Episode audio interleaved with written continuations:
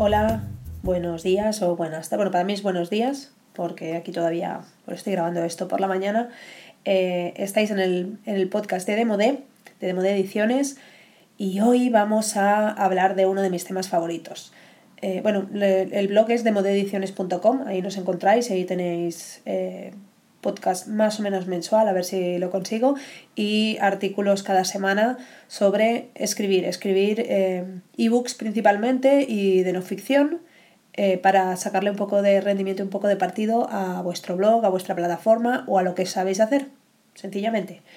Eh, hoy vamos a hablar de uno de los temas que más me gustan, realmente es un tema que me apasiona, porque me parece un tema súper importante, tanto si escribes un blog como si quieres escribir un libro, eh, como incluso si quieres hacer un podcast o si quieres hacer cualquier cosa eh, comunicando. Es el tema de la voz, es el tema del tono, es el tema de encontrar, no, no del tono de voz, porque entonces yo estaría eh, totalmente desahuciada, porque tengo una voz un poco horrible, pero me refiero al, tema de la, voz, de, vuestra manera de expresaros y de cómo conectar y cómo encontrar una manera de escribir y un tono con el que os sintáis cómodos a la hora de, bueno, de escribir un artículo, un libro o lo que sea. ¿Por qué es tan importante tener una voz? Porque la voz es lo que nos permite conectar. Eh, nosotros las personas no hablamos igual con todo el mundo, tenemos diferentes, digamos, maneras de expresarnos según con quién estemos hablando y, y tener estas diferentes maneras de, de expresarnos pues, pues nos permiten em, cambiar, digamos, la relación en función de, de, la persona que tenemos delante. No nos relacionamos igual pues, con nuestra madre que con un niño pequeño, que con nuestro jefe, que con nuestro mejor amigo. Con todos hablamos de una manera diferente. Por eso, a la hora de escribir, normalmente es una cosa que nos cuesta mucho. Nos cuesta porque no nos sale natural, no es como, bueno, no es, no es fácil eh, ver en qué tono nos tenemos que dirigir. Primero porque no tenemos a nadie delante. Eh, estamos pensando en abstracto, estamos pensando en un lector que vete a saber quién es. ¿eh? ya haremos el trabajo, en otro capítulo ya haremos el trabajo de, de definir a nuestro lector ideal, pero aún así nos cuesta encontrar pues, una manera de hablarle a nuestro, a nuestro lector. Porque no lo tenemos delante, porque queremos que nos tomen en serio, porque nos da un poco de miedo em, soltarnos. Bueno, por lo que sea, por el motivo que sea, eh, es una cosa que nos cuesta, que no nos sale natural. Que, que bueno, que hay que ir practicando, hay que ir probando diferentes cosas para que al final nos funcione y encontrar como un, tono con el, que está, con el que estemos cómodos y, contentos y que nos permita escribir sin problemas, pero es una cosa que, nos, que nos cuesta, que nos cuesta muchísimo. Es normal, es súper habitual y es lo más normal del mundo que nos cueste, sobre todo si no estamos muy acostumbrados a escribir. Cuando empezamos un blog, cuando empezamos a escribir, cuando empezamos a, a preparar nuestro libro, es, bueno, es, es uno de los pasos que es como complicado hasta que hasta que lo conseguimos. Una vez lo conseguís, ya está, para siempre. No hay problema, tenéis vuestra voz y os sentís muy cómodos, pero es complicado. Entonces, eh, bueno, vamos a ver qué se puede hacer, porque ya os digo que es un tema que a mí me apasiona, me gusta muchísimo y me parece que es la clave para que los libros conecten con las personas. Cuando tú lees un blog o lees un libro o incluso un poema, una canción, que conecta contigo una noticia. Hay un periodista que, te gusta, no sabes por qué conecta, pero conecta. Y muchas veces es por su voz, es por su manera de explicar las cosas, es por cómo te lo dice. Mm, ya no solo lo que te dice, porque hay gente con la que estamos de acuerdo, nos gusta lo que nos dice, pero es un rollo leerla, es cómo te lo dice. Mm, y eso es súper importante también eh, cuando os hagáis esas preguntas de ostras, ¿y por qué me van a comprar a mí y no le van a comprar el libro a otro? Pues por cómo lo decís vosotros hay diferencias abismales en cómo explican las cosas unas personas y otras, entonces sencillamente tenéis que encontrar la gente con la que conectáis y tenéis que encontrar ese tono que os va a permitir encontrar a vuestro público ideal, a vuestro lector ideal. Hay que encontrarlo, hay que encontrar esa voz, hay que encontrar ese tono que, luego nos va a hacer las cosas mucho más fáciles. Em, cuando buscamos nuestra voz hay dos errores principales que digamos que están en, en los dos extremos del espectro. Uno y es, yo creo que es el más habitual, es que hablamos demasiado, somos demasiado formales a la hora de expresarnos. Utilizamos palabras larguísimas, eh, buscamos todas las esdrújolas del diccionario, eh, mm, no sé, buscamos em, palabras como muy complicadas y, muy altisonantes que al final lo único que hacen es despistar un poco al lector, que al lector se le haga tocho lo que le estáis explicando y además eh, muchas veces nos hace quedar peor porque es difícil escribir con palabras tan complicadas. Bueno, no es que tampoco sea física nuclear, pero física nuclear, en fin, ya me entendéis, que no es que sea una cosa astrofísica, igual mejor, no es que sea astrofísica, pero sí que utilizar bien un lenguaje muy elevado es complicado, pero es que además es un rollo.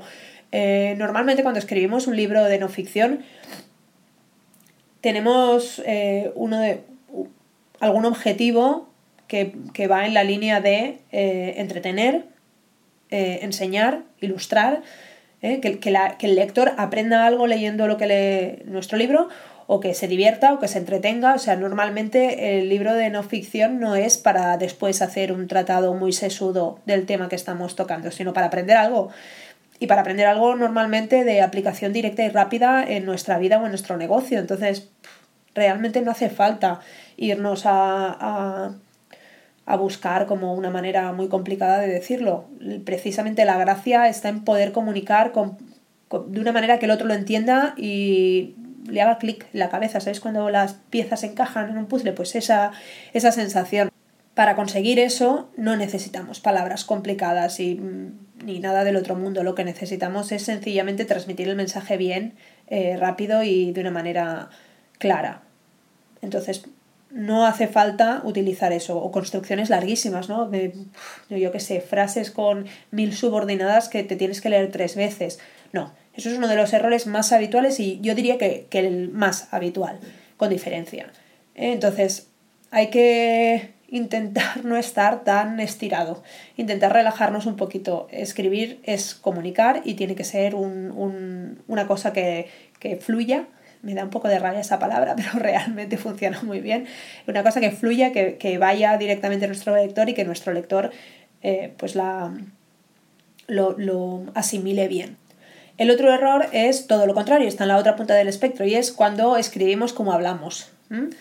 Eh, lo más habitual en estos casos es que las frases no sean, al contrario, si antes eran como súper complejas y con unas construcciones larguísimas y muy complicadas, pues en este caso son todo lo contrario, son, dejamos frases a medias, usamos un montón de puntos suspensivos, muchísimos signos de exclamación, muchísimos signos de interrogación, em, usamos un montón de coletillas o de, bueno, de, de expresiones muy orales, este problema también es habitual, no, quizá no tanto como el otro, es bastante habitual, sobre todo yo lo veo mucho en blogs, no lo veo tanto en libros, pero en blogs lo veo muchísimo. Em, digamos que hay una parte que no es un problema, que hemos entendido bien que hay que conectar y entonces eh, buscamos conectar, pero hay otra parte que sí que es un problema y es que cuando escribimos como hablamos, aunque yo soy bastante fan ¿eh? de escribir como hablamos, pero cuando mm, bajamos tanto el nivel que realmente es pues lo que se nos ocurre lo plasmamos sin ningún tipo de estructura y sin ningún tipo de estrategia comunicativa, em, el problema es que, el texto se hace disperso y perdemos al lector por el camino. A mí me pone muy nerviosa leer textos cuando hay, hay frases que no, bueno, que no, sé dónde empiezan o dónde terminan o por qué hay unos puntos suspensivos y esto me lo dejas a la mitad. Cuando al, final cuando uno lee, y esto es importante entenderlo, son, son em, situaciones comunicativas diferentes. Ahora me va a salir la, la, la maestra repelente, pero yo que, que, trabajo y he trabajado mucho en subtitulación y doblaje, la diferencia principal entre la subtitulación y el doblaje es cuál es el medio.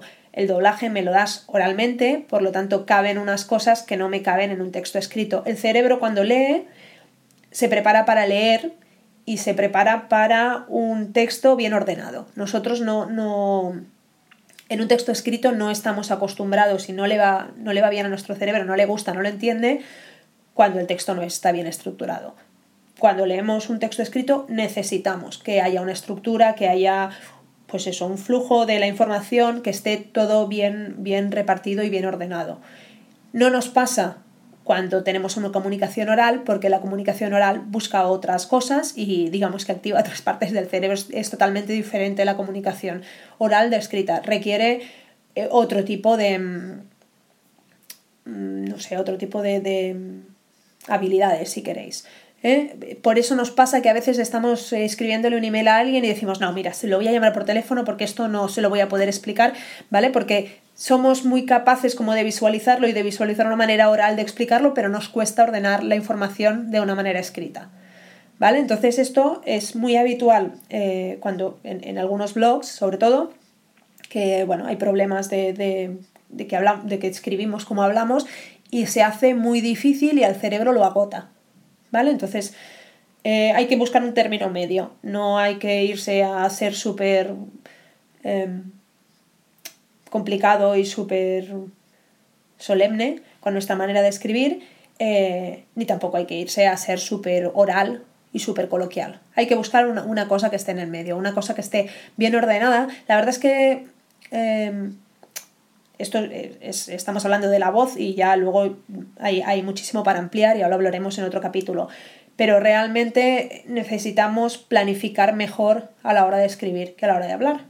Por lo tanto, siempre vamos a tener como el, texto, vamos a tener que ordenarlo muy bien y a partir de aquí vamos a poder pues crear em, con nuestra voz y ser un poco más coloquiales o ser un poco más desenfadados si queréis. Aunque odio esa palabra desenfadado, ¿no?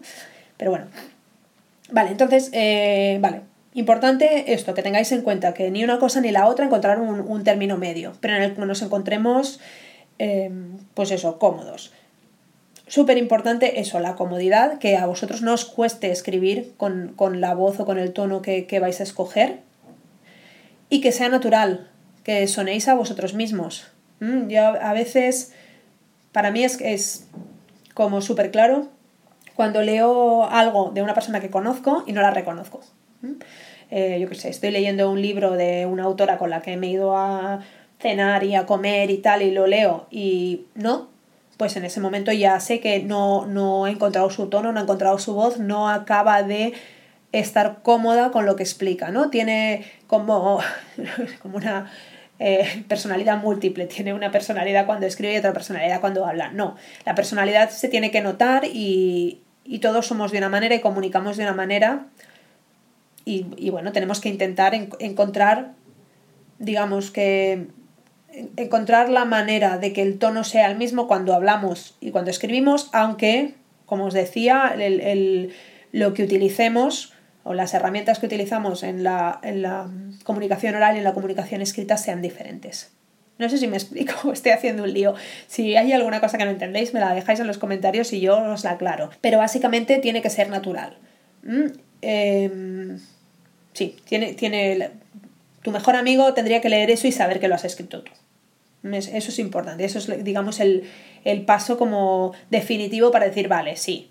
¿eh? Y y tendría que ser en todas partes, o sea, todo lo que escribís tendríais que encontrar ese tono que os permita, y cuesta, ¿eh? Cuesta un montón, que no, no, no os frustréis si no sale la primera, porque, ostras, a mí yo escribo muchísimo desde hace como, yo qué sé, 15 años o 20 años y hay situaciones en las que todavía me cuesta, ¿no? Las redes sociales, por ejemplo, me cuesta mucho encontrar el tono. Eh, bueno, es cuestión de práctica y es cuestión de insistir y es cuestión de ir pensando en lo que decimos y en cómo lo decimos. Pero bueno, tranquilos que es, un, camino largo y cada vez estaréis más, más cómodos con lo que vais diciendo. Claves para encontrar vuestra voz. Estoy muy harta de que todo el mundo diga eso, ¿no? Ah, pues que, que suene a ti, que sea muy natural y tal, ya. Pero a veces nos cuesta mm, pensar cómo sonamos nosotros. Eh, porque nosotros, aunque estamos todo el día hablándonos a nosotros mismos, nos cuesta identificar cuál es nuestra manera de hablar. Entonces os voy a proponer un ejercicio que yo hago habitualmente y además os voy a poner el ejemplo de, cómo hice yo este ejercicio y cómo me funciona a mí, eh, que me parece que es como súper clave para que encontréis exactamente cuál es el tono con el que os gustaría hablar. Y es, en lugar de mirar para vosotros, mirad hacia afuera. Me explico quiero que escojáis eh, tres, cuatro o cinco, me da igual, eh, escritores, escritores que os encanten. Eh, lo mismo con blogueros o periodistas o músicos o poetas, me da igual, pero gente que comunique, quiero que busquéis lo que, los que más os gustan. ¿Vale? Y os hagáis una lista. Pues eso, escritores, blogueros, periodistas, músicos, poetas, Y no sé, si me dejo algo, pues vosotros mismos. Pero básicamente tres, cuatro categorías, escoger los que más os gustan. Yo os voy a hacer un. os voy a decir cuáles son los míos para que veáis que al final hay un hilo conductor entre lo que nos gusta consumir. Al final buscamos, todos buscamos eh, conectar con gente con, la que nos entendemos o que es parecida a nosotros. Entonces, eh, es, bastante, es bastante fijo que, que vuestra voz se refleje, es bastante habitual que se refleje en lo que vosotros consumís. ¿Vale? Por ejemplo, escritores que a mí me gustan. A mí me encanta Terry Pratchett. Me encanta, me gusta muchísimo. Me gusta mucho Neil Gaiman. Me gusta eh, Eduardo Galeano. ¿Vale?